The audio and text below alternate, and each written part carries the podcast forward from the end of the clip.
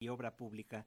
Cerca de 500 personas, entre hombres, mujeres, niños y niñas, salieron a las calles de este poblado para marchar y hacer pública su exigencia. En el contingente participaron cerca de 100 integrantes de la Policía Comunitaria, de la Coordinadora Regional de Autoridades Comunitarias de los Pueblos Fundadores, quienes portaban escopetas y armas de fuego caseras.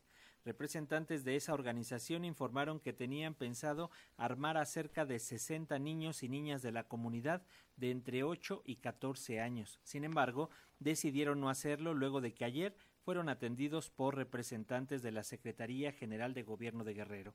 Y bueno, en este contexto, el pasado 12 de junio se conmemoró el Día Mundial contra el Trabajo Infantil. Y bueno, para hablar de este tema, hacemos contacto con la maestra Tania Ramírez. Ella es directora ejecutiva de la Red por los Derechos de la Infancia en México. ¿Cómo estás, Tania? Bienvenida, muy buenos días. Hola, muy buenos días. Es un gusto siempre saludarles y estar en la de Educación. Igualmente, siempre es un gusto platicar contigo, Tania. Coméntanos, por favor, maestra. La red señala que generalizar todas las actividades económicas de las infancias y adolescencias desde la categoría de trabajo infantil como una única concepción dificulta su distinción, criminaliza en muchos casos la pobreza y no permite la garantía de los derechos humanos de niñas, niños y adolescentes. ¿Qué es lo que ustedes están proponiendo, Tania? ¿Por qué eh, ya no englobarlo así? Las categorías se están moviendo. Cuéntanos, por favor. Exacto, muchas gracias. En realidad, eh, colocar todo bajo una única lupa de trabajo infantil eh, no visibiliza otras circunstancias y condiciones, como pueden ser los incrementos de pobreza, que sabemos que por COVID en nuestro país eh, ha habido un incremento de pérdida la CEPAL de casi eh, un 19%, y la relación que tiene la pobreza con el trabajo infantil. Es importantísimo distinguir, por ejemplo, que no el, trabajo que realizan niñas, niños adolescentes no siempre es en las mismas condiciones, se les solicitará contrata, y si seguimos hablando únicamente de una sola tipología, pues, podemos permitirnos esta concesión. Entonces, es por eso que revisamos muchas organizaciones estamos llamando a 48 días de activismo, de aquí a que se conmemore el Día Internacional contra la Trata, para poder hablar un poco más sobre eso y poder entender cuál es la dinámica que está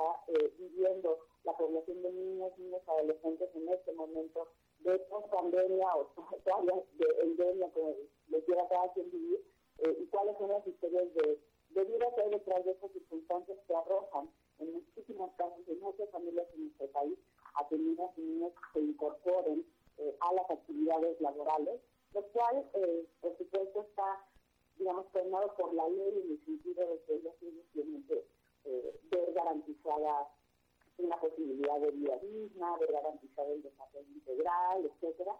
Eh, pero sabemos que en nuestro país el estándar internacional, incluso la ley, pues es un estándar aspiracional. Lo que también sabemos es que en la vida de los hechos, eh, niñas, niños, adolescentes no tienen esas condiciones, las familias no tienen muchas veces eh, guarderías infantiles, acceso a prestaciones en sus trabajos, para que se pueda decir que va a haber eh, escuelas de tiempo completo, guarderías, etcétera. Entonces, eh, las familias se ven obligadas a trabajar todos y todas en las familias. Entonces, todos los miembros de la familia incluyen a niños y niñas. Y hemos observado que esta actividad no siempre es peligrosa, riesgosa, a veces tiene un eh, comunitario, un propósito de aprendizaje de ciencias, un propósito de fortalecimiento de la pertenencia a sus comunidades.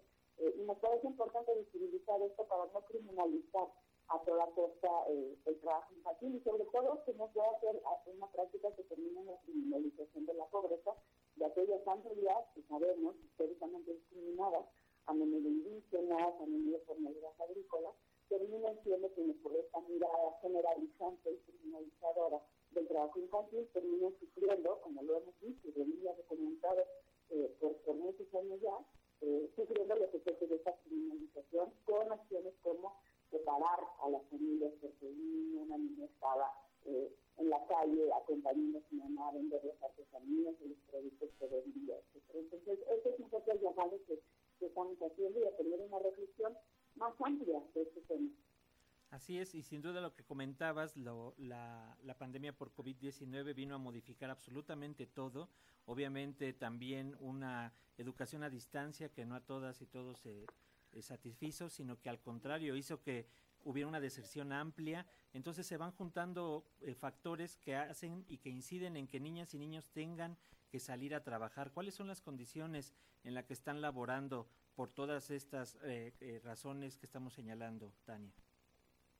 Sí, lo que sabemos, de acuerdo a la última ENTI, que es la Encuesta Nacional sobre Trabajo Infantil, es que casi 3.3 millones de niñas y niños adolescentes estaban trabajando ya para 2019, que es cuando se levanta encuesta.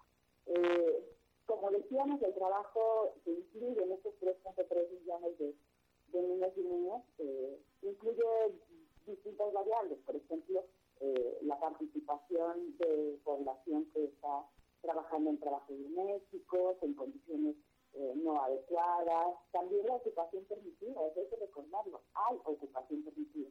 Adolescentes que puedan tener de los 15 años y que de todas formas eh, estén con el derecho a la educación garantizado, que puedan ir a la escuela y que al final de la jornada escolar o antes de la jornada escolar vayan a trabajar, eso está permitido. ¿Qué es lo que nos preocupa y lo que desde Revista queremos eh, eh, abonar a la conversación pública para que y avancemos hacia la eliminación de, es la eliminación de la explotación del trabajo infantil, la eliminación de las condiciones indignas. Si nos vamos con una narrativa general de que se elimine el trabajo infantil, pues estamos poniendo un estándar, insisto, que no comprende la problemática en toda su dimensión. Estamos eh, además planteándonos un horizonte que no es realista, sobre todo cuando sabemos que este incremento en la pobreza pudo haber hecho, eh, y es un cálculo que se hace de acuerdo a las estimaciones de OIT, por cada punto de pobreza, por cada punto porcentual que incrementa la pobreza, un punto siete incrementa el, trabajo de niños y niños adolescentes, y esto quiere decir que 210 mil niñas y niños adolescentes podrían haberse incorporado al mercado laboral desde 2020 como entrada en la pandemia.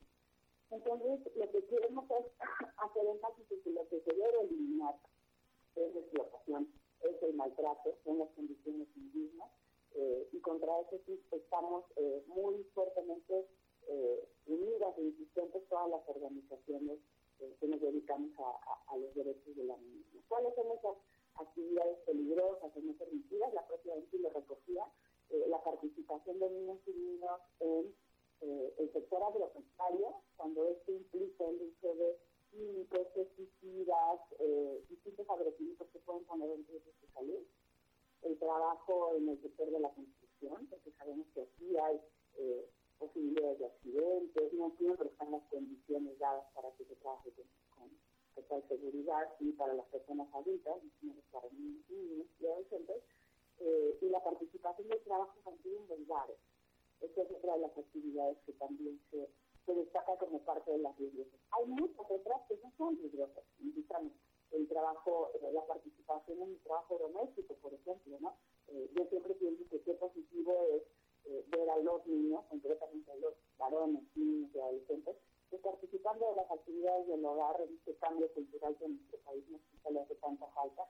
Bueno, pues capaz no es tan mala idea, ¿no? Que desde, desde 3.3 millones de niñas, niños y adolescentes haya varones que se estén incorporando a este cargo de, de las tareas domésticas no es del todo negativo. Entonces, por eso la necesidad de poder ampliar un poco más la mirada, discutirlo un poco más y, si, me permiten, eh, hacer una invitación.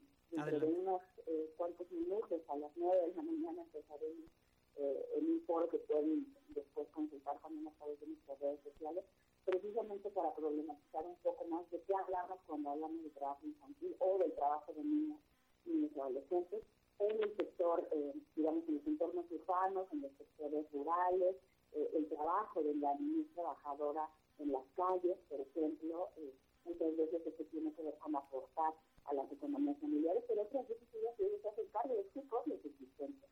Entonces, eh, tenemos que ampliar la, conversación y nos quedamos en el bueno, malo, prohibido, permitido. Probablemente únicamente estamos generando una tensión que además en términos conceptuales y en términos, que es lo más importante, de vida digna eh, de niños y niñas, puede no llevarnos a ningún buen puerto. Muy bien, eso entonces es el día de hoy a partir de las 9 de la mañana. Es el foro Miradas Actuales sobre el trabajo de niñas, niños y adolescentes. Lo podemos seguir a través de las redes sociales de Redim, ¿verdad?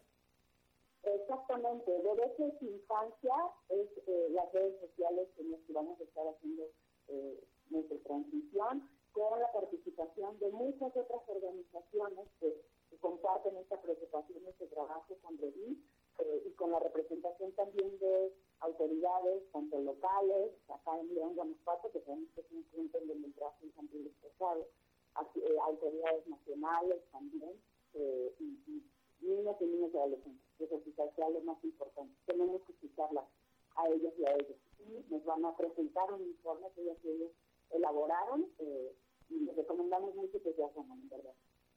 Muy bien, pues entonces a seguirles a través de las redes sociales Derecho Infancia en Twitter en Facebook también lo encuentran, al igual que en YouTube. En estos canales va a estar este foro. Muchas gracias, Tania, por traernos eh, esta ampliación del tema, porque siempre lo dejamos, como bien señalabas, desde hace mucho tiempo lo dejábamos encuadrado ahí, pero hay unas vertientes muy interesantes que vamos a revisar en este foro el día de hoy a partir de las nueve de la mañana. Maestra Tania Ramírez, eh, directora ejecutiva de la Red por los Derechos de la Infancia en México, gracias por estos minutos para las audiencias de Radio Educación. Nos escuchamos próximamente.